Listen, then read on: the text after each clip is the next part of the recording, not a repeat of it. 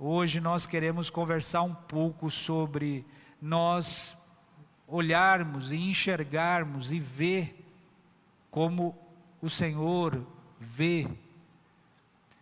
Como discípulos de Jesus, nós precisamos e necessitamos enxergar como o Senhor. Nessa série de mensagens, vivendo como Maria, ou é, vivendo como Maria em dias de Martas, nós precisamos olhar e ter uma cosmovisão, uma ótica a partir de Jesus Cristo. Diz assim versículo 38 de Lucas capítulo 10. Você que está em casa também acompanhe.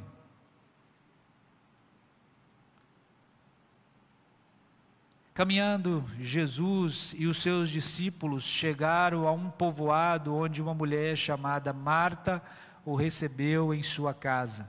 Maria, sua irmã, ficou sentada aos pés do Senhor, ouvindo a sua palavra. Marta, porém, estava ocupada com muito serviço. E, aproximando-se dele, perguntou: Senhor, não te importas que minha irmã tenha me deixado sozinha com o serviço? Diz-lhe que me ajude. Respondeu o Senhor: Marta, Marta, você está preocupada e inquieta com muitas coisas. Todavia, apenas uma é necessária. Maria escolheu a boa parte e ela lhe não será tirada. Amém? Pai, oramos ao Senhor, graças te damos por esta palavra. Que o Senhor Jesus seja glorificado em nossas vidas. Que essa mensagem vá de encontro aos nossos corações. Que nós possamos, ó Deus, assim como o Senhor tem falado ao meu, falar a vida dessa igreja e haver crescimento, desenvolvimento na nossa fé naquilo que o Senhor tem para cada um de nós. Amém. Queridos, é, a vida humana, na sua totalidade, ela é moldada por uma narrativa. Você constrói a sua história e ela se torna uma narrativa a partir de cada momento que você vive.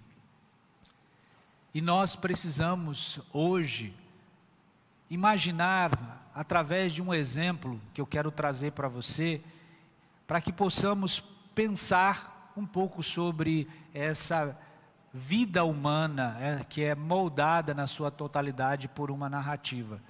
É, refletindo no passeio com as crianças ontem, imagine você se eu chegasse para Raquel e dissesse para ela: na sexta-feira, sábado vai chover. Sexta-feira eu liguei para ela e disse: sábado vai chover.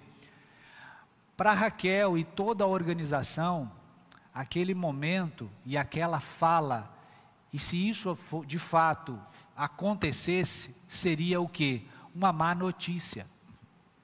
Porque está envolvido algo que estava sendo programado há muito tempo expectativas, desejos de que aquilo funcionasse muito bem, acontecesse, e como de fato aconteceu. Mas seria uma má notícia se chovesse.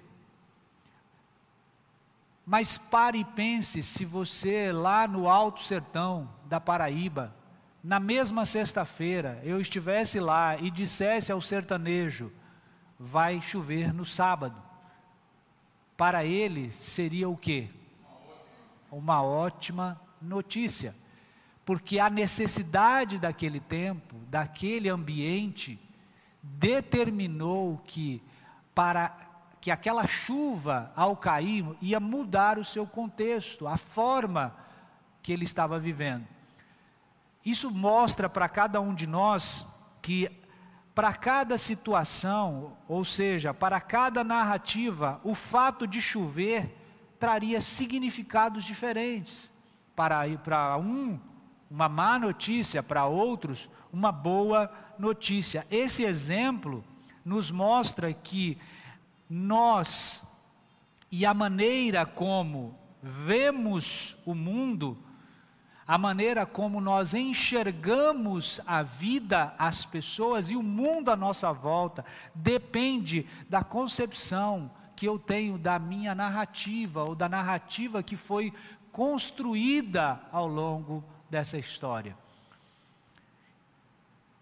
Como seres humanos, nós vivemos de forma coletiva. Nós estamos inseridos em um grupo, em uma cultura, nós estamos inseridos eh, no meio de pessoas e nós, de forma alguma, de maneira nenhuma, nós estamos ausente à influência de uma narrativa que nos molda.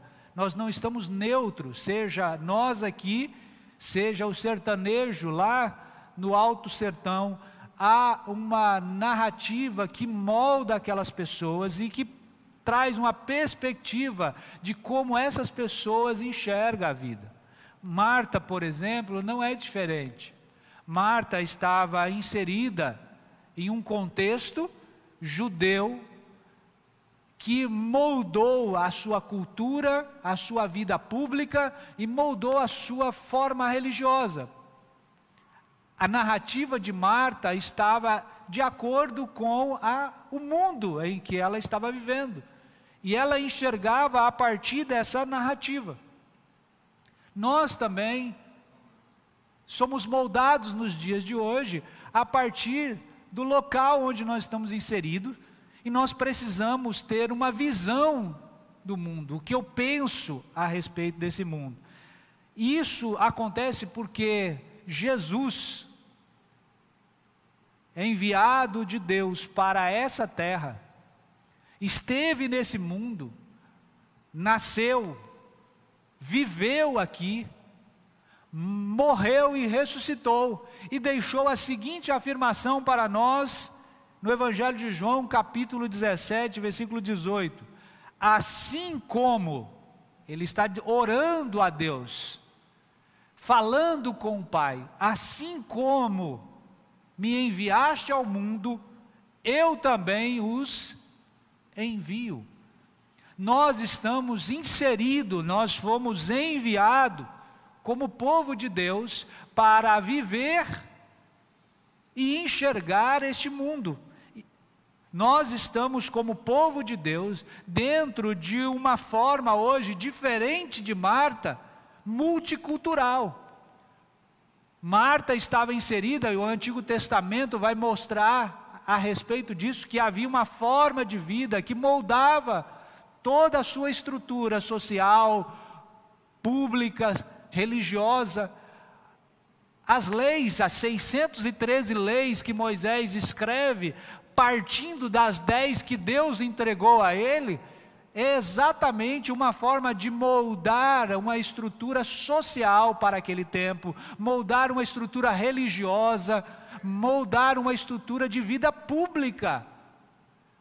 Não é à toa que Moisés passa um tempo no Egito, justamente para ele entender o que é Estado de Direito, o que era um, um país Moisés não estava ali por acaso. Deus estava preparando Moisés para dar as normativas que aqueles mais de 3 milhões de pessoas saindo do Egito, como eles iam viver no deserto. A prova disso é que o próprio Moisés quase vai à loucura quando tem um monte de gente em cima dele. E o que Deus faz? Dá a ele a teoria da administração separe líderes que governem. Quando você lê estuda a administração, você vai ver exatamente isso. Moisés é, dado a ele uma forma, então nós estamos, diferente do povo judeu, inserido numa multicultura, onde há uma diversidade de pensamento, forma de vida. Deus nos colocou, Deus nos enviou a esse mundo, e Deus, por meio de Jesus, nos insere para que nós possamos manifestar o seu reino. E Ele ora por nós. Jesus, no mesmo João 17, nos versículos 20 e 21, ele faz uma oração por nós.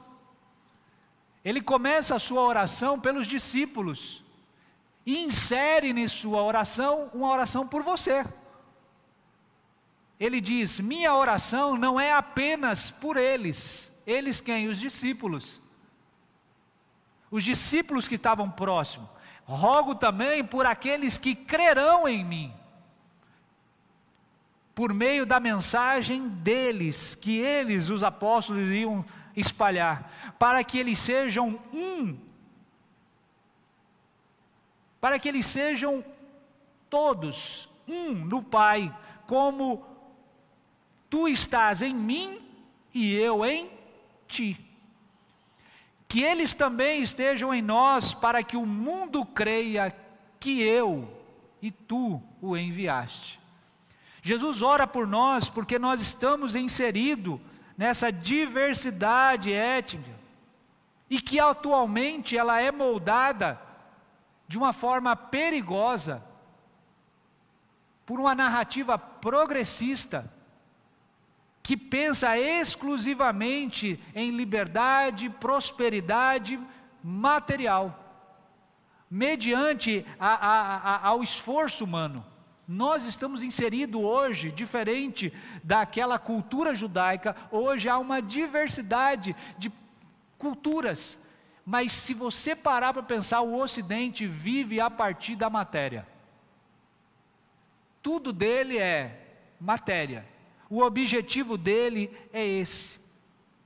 E quando Jesus ora por nós, ele está olhando para nós e dizendo: esse povo precisa ter uma ótica para a sua história, para a sua cultura, a partir do Evangelho, a partir de Jesus. E se hoje, se fazemos parte de uma cultura automaticamente desenvolvemos uma cosmovisão de mundo. Se você está inserido, qual a tua cultura? Você talvez seja nordestino a raiz. Eu nasci em São Paulo, uma grande metrópole, já criança, já era uma metrópole. Hoje, gigantesca, estive inserido lá naquela cultura, na forma de vida, no pensamento de vida pública, no pensamento de vida cultural. Muitas das coisas que eu vejo aqui no Nordeste não é aceitável em São Paulo. Não se vive mais. Não se governa mais nesse formato. Nós estamos falando do mesmo país.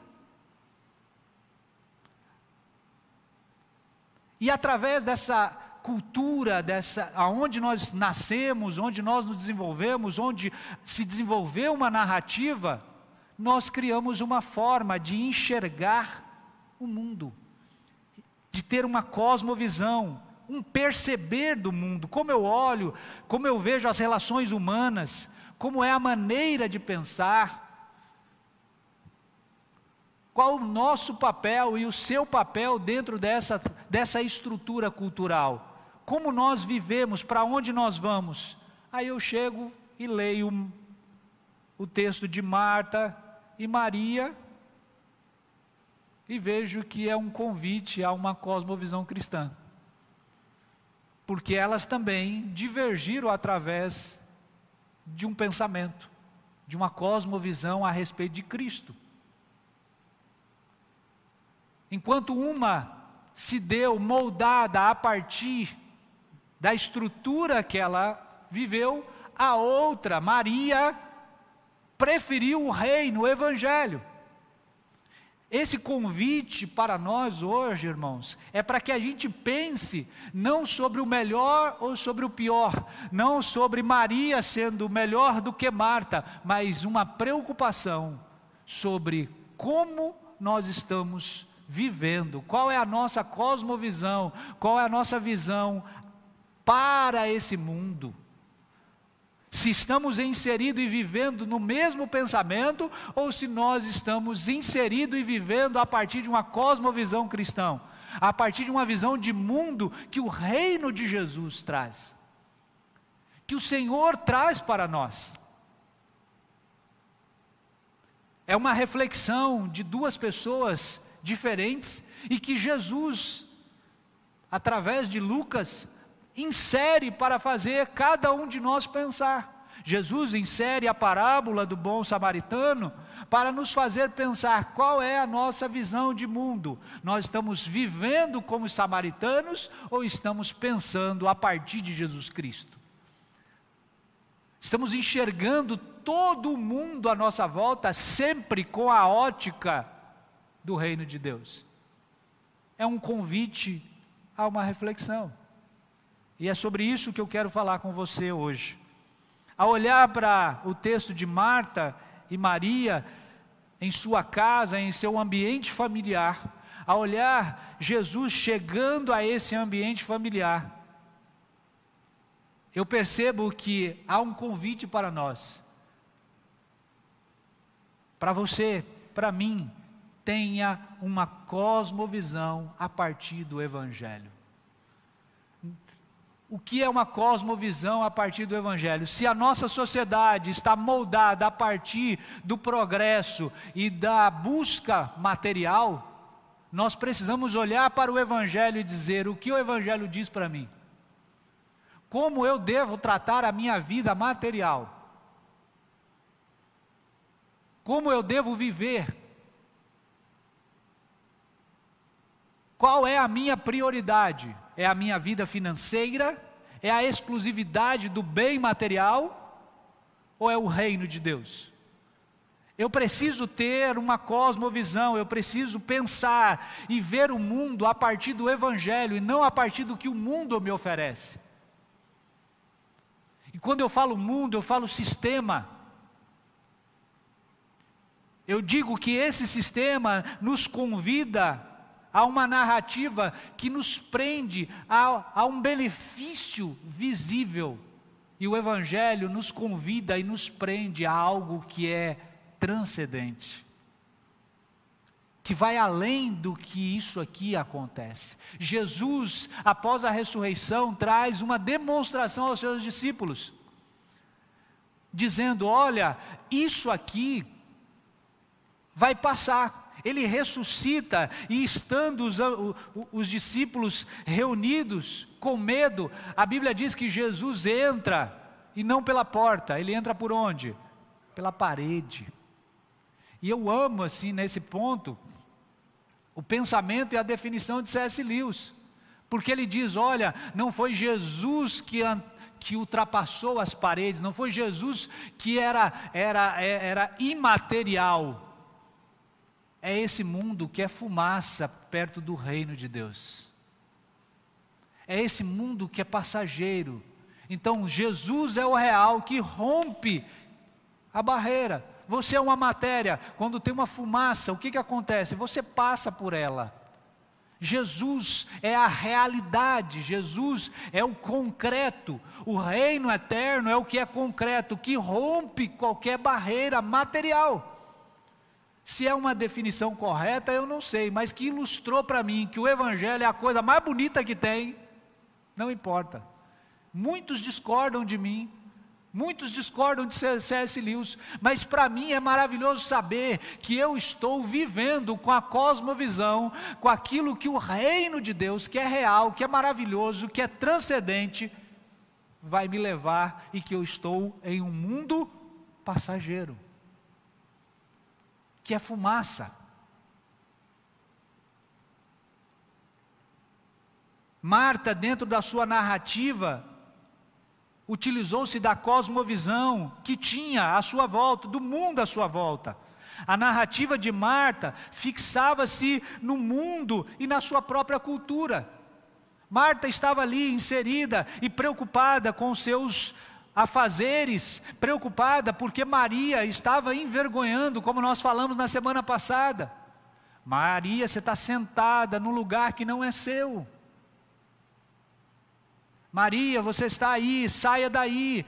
Não é para você estar aí o que vão falar de nós, o que vão pensar a nosso respeito. Maria, se levante daí, Maria, venha cuidar dos seus afazeres venha me ajudar. E indaga Jesus na maior expressão de indignação que ela tinha a partir da visão que ela estava, do mundo que ela vivia, onde ela foi criada. Jesus, Tu és um mestre. Resolve o problema para mim? Isso parece muito com a história de muitos pastores. Tem um problema, pastor, fala com o menino lá. Pastor, resolve. Marta se indigna e vai até Jesus e diz: Jesus, faz alguma coisa, porque ela estava moldada e aceitou a cosmovisão deste mundo, e não a partir do Evangelho. Maria não. Isso não a faz melhor ou, ou pior. Pelo contrário, traz um alerta para Marta. Jesus mostra para Marta e diz: Ei, Marta, preste atenção, veja o que Maria está fazendo. A narrativa que estava moldando a vida de Maria não era mais a narrativa do povo judeu, era a narrativa do Cristo que iria morrer e iria ressuscitar. O que Marta queria era estar com o mestre, por quê? É porque ela ah, despertou, foi um bateu os dedos, tudo lâmpada de Aladim? Não. Maria estava a observar. Maria não senta apenas por sentar, porque ela queria romper uma barreira social. Ela queria agora, ela era Maria é a luta pelo feminismo. Não. Não é essa a razão que leva Maria a sentar em meio aos homens para ouvir Jesus. Maria já sabia e já ouvia que um mestre que conversa, de um mestre que conversava com a mulher samaritana. Jesus estava a 3 km, 3 quilômetros de Jerusalém. A trajetória da Galiléia para Jerusalém já tinha levado Jesus por Samaria já tinha levado Jesus a parar no tanque lá de Jacó e conversar com uma mulher samaritana. Já era um problema conversar com a mulher samaritana ainda. Pior ainda, Maria já tinha ouvido a respeito disso. Maria já sabia de um mestre que teve misericórdia de dez leprosos, Lucas 17. Enquanto o mundo não queria nem proximidade com os leprosos, o seu mestre parou para ouvir e conversar com dez leprosos, mesmo que apenas um voltou para agradecer, mas ele operou por dez. Maria não sentou ali por causa de uma causa feminina. Claro que isso houve uma consequência, e já já eu falarei sobre isso. Não, Maria sentou porque ela já tinha ouvido a respeito de um mestre Lucas capítulo 19, que entrou na casa de Zaqueu, um publicano. A cosmovisão de Maria já estava sendo moldada a partir do seu mestre. O mestre que foi à casa de Zaqueu, um político corrupto, sentou com ele e disse: Que haja salvação, e houve salvação naquela casa. A cosmovisão de Maria estava sendo moldada a partir de um Cristo que tinha repreendido seus próprios discípulos ao entrar em Samaria. Quando Tiago e João queria, Senhor, manda fogo do céu e consome esse que nos odeia. Ao ser hostilizado pelos samaritanos, o que que Tiago e João fala? Senhor, nós estamos exatamente, ó, foi Deus que nos trouxe aqui nós estamos exatamente onde Elias orou e desceu o fogo do céu e consumiu todos. Vamos fazer o mesmo, Jesus? Jesus, nananina, não. Não é bem por aí. Maria estava ouvindo a respeito desse mestre. E a única coisa que Maria podia fazer é desejar o reino de Deus, desejar que esse reino entrasse em sua vida e mudasse a estrutura, a sua forma de pensar. Quando Jesus chega, quando o Evangelho chega, a nossa forma de pensar, a nossa narrativa tem uma interrupção, e nós começamos a pensar a partir do Evangelho. Seu desejo, como já disse, não era apenas uma mudança social, Agora eu vou sentar aqui para o empoderamento feminino. Não. Ela queria, era o Evangelho, porque ela queria propagar, porque Jesus estava mostrando que o reino de Deus, que o seu evangelho era para homem, para mulher, era para todos que desejassem pregar o evangelho. Ah, pastor, mas o senhor tem que dar o braço a torcer que é, esse ato melhorou a vida das mulheres. Sim. A reforma protestante, o objetivo não era liberdade de religiosa. A reforma protestante não tinha como objetivo dar às pessoas liberdade religiosa, porque só havia uma religião. Mas ao contestar pilares da doutrina, deu a liberdade, a consequência. Se há uma liberdade religiosa hoje, é, é a reforma protestante que deu. Da mesma forma, o desejo de Maria trouxe uma mudança social? Trouxe. Mas esse não é o objetivo primário. A cosmovisão é o evangelho, é a ampliação profunda no coração de Maria do reino de Jesus, que passou a moldar a vida dela, que passou a dar uma nova narrativa na sua vida. É isso que Jesus mostra para Marta.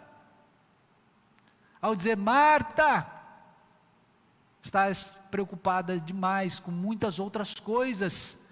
Sua cosmovisão ainda está aqui. Eu estou trazendo um novo reino. Eu estou estabelecendo o reino. Meu amado irmão, como está a tua forma de pensar? Tudo que você for fazer precisa estar pautado a partir do Evangelho. Meu casamento, a partir do Evangelho. Minha empresa, a partir do Evangelho, minha vida profissional, a partir da cosmovisão do Evangelho, como eu crio meus filhos, a partir da cosmovisão do Evangelho, como eu trabalho, a partir da cosmovisão do Evangelho, como eu tenho que tratar o meu patrão, a partir da cosmovisão do Evangelho, como eu devo tra tratar o meu subordinado, a partir da cosmovisão do Evangelho. Jesus chegou, a nossa maneira de pensar precisa mudar e precisa ser moldada a partir daquilo que Jesus é. Esse fato, esses fatos mudaram a concepção de Maria. Maria estava a olhar: ei, esse Cristo vai morrer e eu serei discípulo dele eu vou levar o Evangelho, eu vou pregar, não importa se os homens aceitem que mulher fale ou não, esse mestre me deu o direito de propagar e anunciar o seu Evangelho, o seu reino. Meu amado irmão, nossas concepções são destronadas a partir do Evangelho, quando ele chega e muda e altera a narrativa das nossas vidas. A cultura está submissa à nova narrativa, a forma de pensar está submissa à nova narrativa, a, a vida pública está submissa à nova narrativa, a minha vida cristã religiosa está fundamentada a partir da nova narrativa chamada Evangelho. Portanto, tenha uma cosmovisão a partir do Evangelho para tudo. O segundo convite que esse texto traz para nós é uma cosmovisão do reino, é um convite ao arrependimento. Quando o reino chega, todos, sem exceção, se dobram e chora e se prostra diante desse reino maravilhoso que muda a minha forma de pensar que muda a minha maneira de ver a vida. Ela não é mais limitada a partir do que eu penso, mas a partir do que o Evangelho pensa. Ah, eu acho que é assim. Não. Quando o Evangelho chegou, deixa eu olhar o que o Evangelho diz. Deixa eu aprender o que Jesus disse. Deixa eu pensar como Jesus pensa. Então toda a estrutura vai sendo moldada, o arrependimento vai é, é, contamina as nossas vidas, enche as nossas vidas e nada mais do que eu fazia é interessante.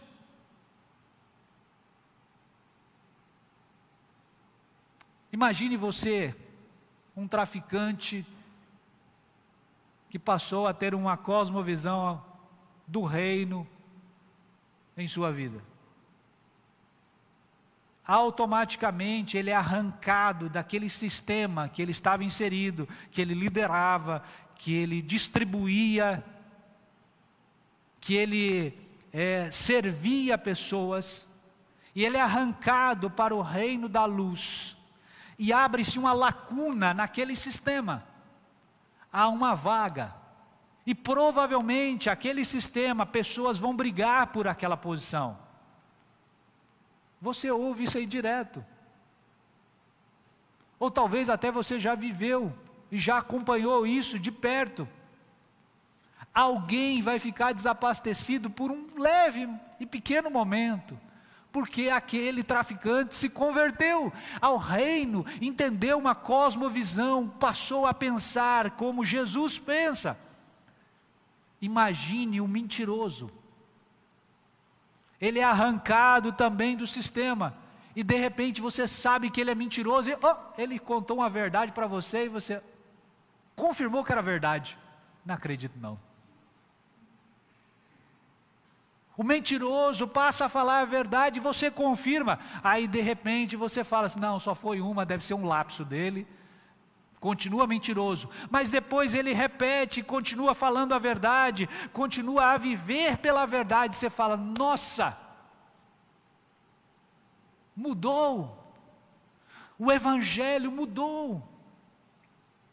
Ele passou a amar Jesus, a viver para Jesus e passou a ter um compromisso com a verdade. Me lembro dessas palavras do, do Paul Washer. Paul Washer conta que era extremamente mentiroso. Aí você hoje entende porque ele é tão comprometido com a verdade. Ele contava tanta mentira no seu testemunho que as, ele acreditava que aquela mentira era uma verdade. Aí a gente olha para um homem que sobe no púlpito, desce-lhe a pancada, não tem meio termo com ele. Aí você, ao ouvir a história, você sabe a ruptura que foi aquilo.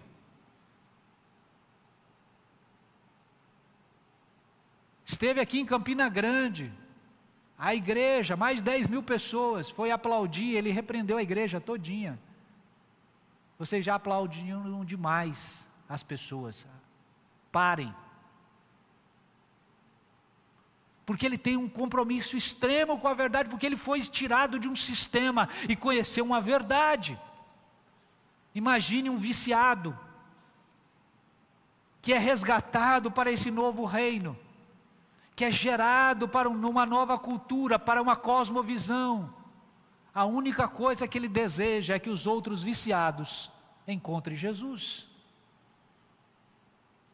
Quando a, a cosmovisão do reino chega, isso nos leva ao arrependimento. Todos esses homens, seja quem for, ambos foram tirados de um sistema que formou a sua narrativa que foi construído. O, talvez é um viciado, porque o pai também era, ele acostumou com aquilo, cresceu vendo aquilo, se envolveu naquilo construiu uma narrativa, uma história, mas o Evangelho vem e arranca. Não estou dizendo A ou B que é, são pessoas boas, eu quero saber que o Evangelho é capaz de mudar histórias.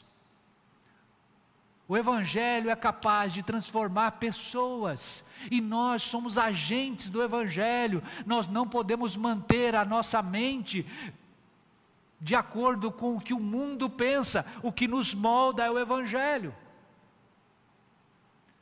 Porque ele me levou a arrependimento.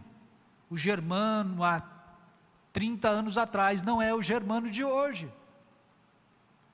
Porque o Evangelho moldou e tem moldado diariamente a minha forma de pensar. A partir do Evangelho, uma nova narrativa começa a ser construída somos seres humanos e somos moldados por uma narrativa.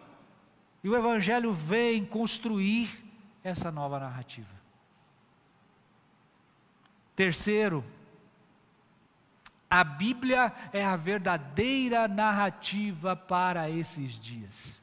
Se você quer construir uma história, se você quer viver o Evangelho, se você quer ter uma nova história, aqui está. O que você pode se basear suficientemente para te levar até a eternidade com Jesus e construir uma nova história para a sua vida. Construir uma nova forma de pensar. Nós precisamos entender que a Bíblia não é uma história sobre uma nova experiência religiosa. Eu era dessa religião, agora eu sou dessa religião. Eu estava no quadradinho da religião A e pulei para a religião gospel. A Bíblia não trata sobre um assunto voltado exclusivamente a uma nova religião. Apesar da religião estar inserida aqui, o Evangelho de Jesus não vai tratar sobre a religião A passando para a religião B, ou a religião B passando para a religião A. A pauta da Bíblia é sobre o Evangelho daquele que é o centro de todas as coisas, Cristo Jesus. Que muda a nossa forma de pensar, que muda a nossa forma de viver. Entenda que o Evangelho de Jesus não é uma, um assunto sobre um novo local de moradia. Eu não estou saindo da terra para ir morar com Jesus, porque lá tem uma casinha que ele construiu no modelo do, da, das casinhas coloniais para mim. Não. A pauta construída na Bíblia, a narrativa bíblica é sobre como ser semelhante a Jesus. Como eu posso me parecer com Jesus? Como eu posso andar como Jesus andou? Como eu posso viver? Meu irmão, isso é tão difícil, mas tão maravilhoso ao mesmo tempo. Porque o Espírito Santo vai nos constrangindo, o Espírito Santo vai nos mostrando, Germano, não é esse o caminho. Germano, eu não te quero assim. Aí eu olho para a Bíblia, eu vou olhar para Marta e Maria. E garanto para você que na minha história de vida cristã, vou chutar para baixo. Eu já li fácil, fácil, fácil, fácil, umas 20 vezes esse texto. Quando eu olhei para essa série, ela me traz uma nova concepção a respeito do que Marta e Maria estão nos dizendo. Essa pregação e as outras, tem hora que eu paro e penso, uai, da onde eu tirei isso? Mas está aqui. É o Evangelho transformando as nossas vidas, mudando a nossa forma de pensar, porque a pauta dessa Bíblia não é sobre uma nova casa, não é sobre uma nova experiência religiosa, a pauta do que está aqui é sobre reino, é sobre um novo reino. Mateus 6,33 diz: Jesus dizendo: O tempo é chegado, dizia ele, o reino de Deus está próximo, arrependam-se e creiam nas boas novas. Perdão, Marcos 1,15. Agora, Mateus 6,33. Busquem, pois, em primeiro lugar, o reino de Deus e a sua justiça, e as demais coisas vos serão acrescentadas. Veja que Mateus 6,33 é uma mensagem clara contra o progressismo materialista do nosso tempo. Jesus está dizendo que nós não teremos casa, Jesus está dizendo que nós não podemos ser rico, nós, Jesus está dizendo que nós não poderemos ter dinheiro? Não. Jesus está dizendo que há um primeiro lugar e há as demais coisas. O reino de Jesus é a primeira coisa, as demais coisas, aquilo que é secundário vai acontecer. E porque eu tenho a riqueza, porque eu tenho dinheiro, porque eu tenho prosperidade, eu sou moldado pelo reino.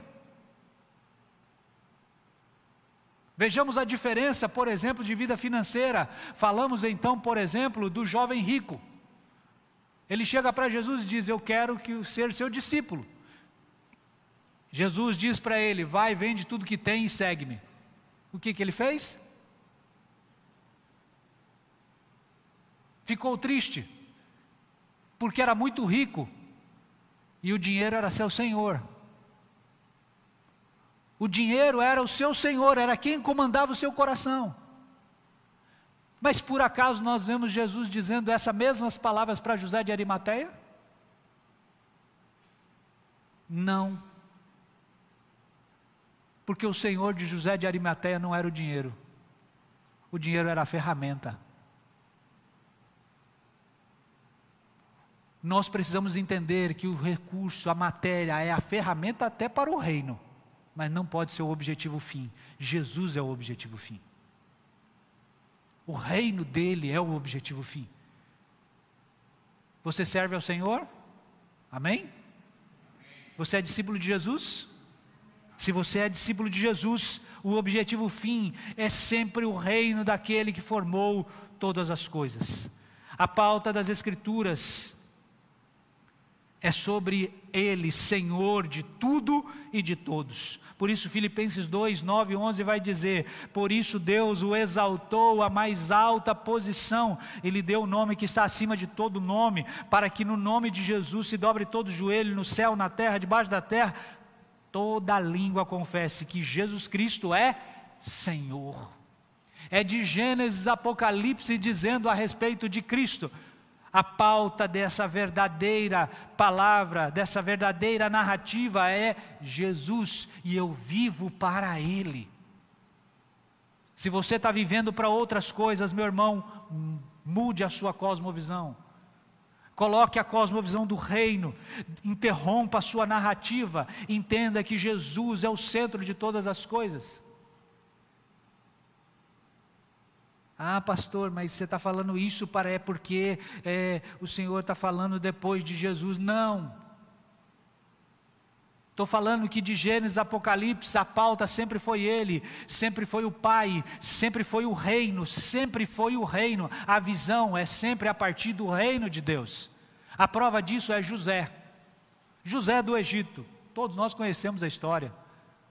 O José lá do Egito foi para o calabouço por causa dos irmãos, pessoas boas. Até essa semana, refletindo sobre cosmovisão e narrativa, abrindo um parênteses aqui, achei interessante a prova de que nós somos moldados por uma narrativa.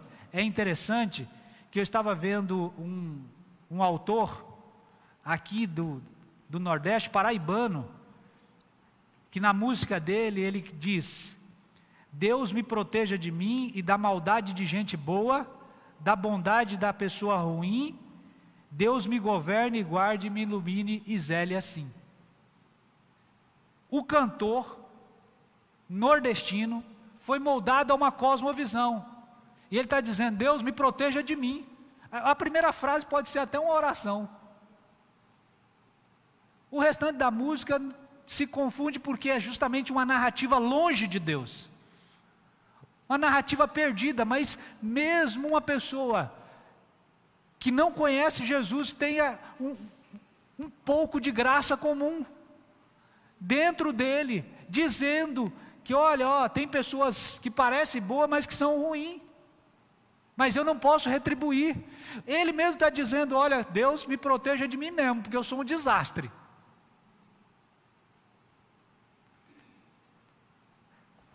Isso formou a sua narrativa, a sua forma de pensar, a sua forma de viver. Quando Jesus chega, talvez o problema agora é como eu lido com o ser humano. Diante de uma frase dessa, é quando o Evangelho vem e te mostra a melhor maneira de se viver. Você não fica apenas numa frase poética, você passa a viver como José, vendido por pessoas boas por irmãos que desejavam o seu lugar, que vai para um calabouço, passa dois anos lá, vai para a casa de Potifar, caluniado pela esposa de, de Potifar, vai preso novamente. Mentira sobre ele. Mas qual é a resposta de José a tudo isso? Uma cosmovisão do reino. Ele só se sentou na posição de mordomo geral do Egito, porque ele tinha uma cosmovisão do reino de Deus. Ele não negou o seu Deus, ele perdoou os seus próprios irmãos, alimentou quem o vendeu, abrigou quem o vendeu, quem o abandonou. A Bíblia já está mostrando, de Gênesis a Apocalipse, que nós precisamos enxergar a partir do Evangelho. E não a partir do que nós pensamos. E eu quero concluir com você hoje.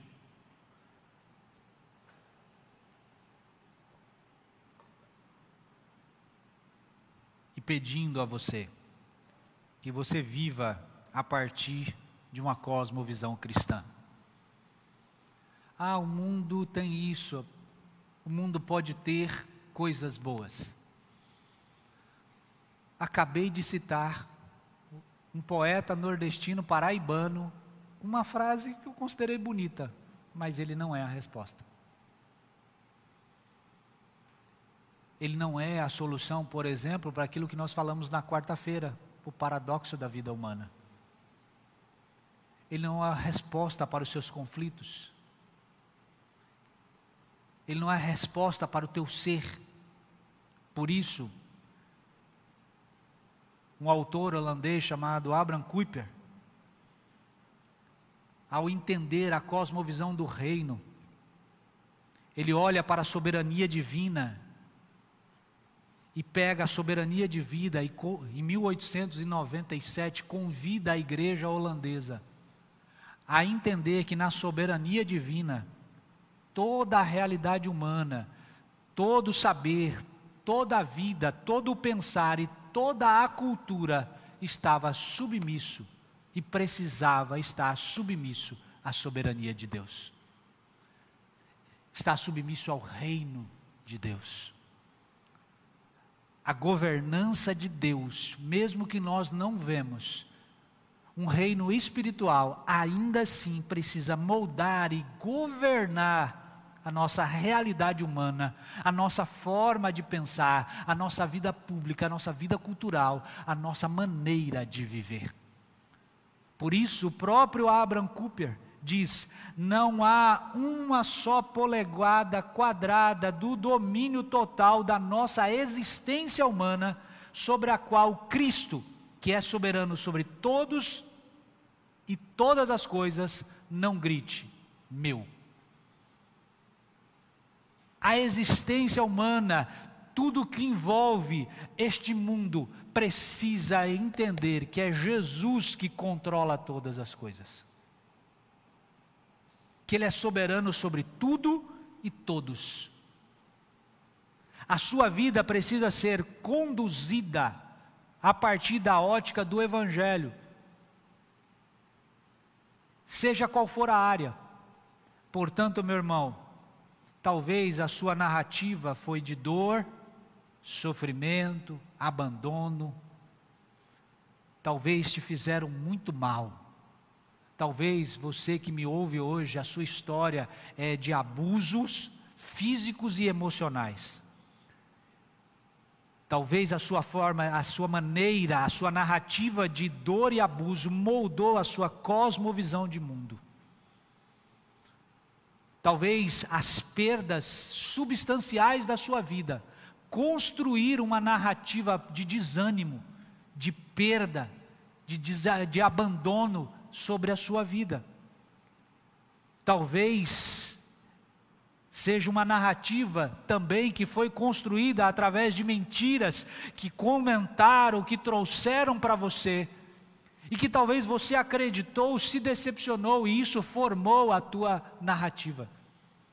Talvez a narrativa da sua vida fundamentou a sua realidade presente e a cosmovisão que você tem hoje. Mas eu quero te dizer que o Evangelho pode mudar o teu futuro. O Evangelho pode mudar a sua vida. O Evangelho pode trazer cura aonde só houve dor.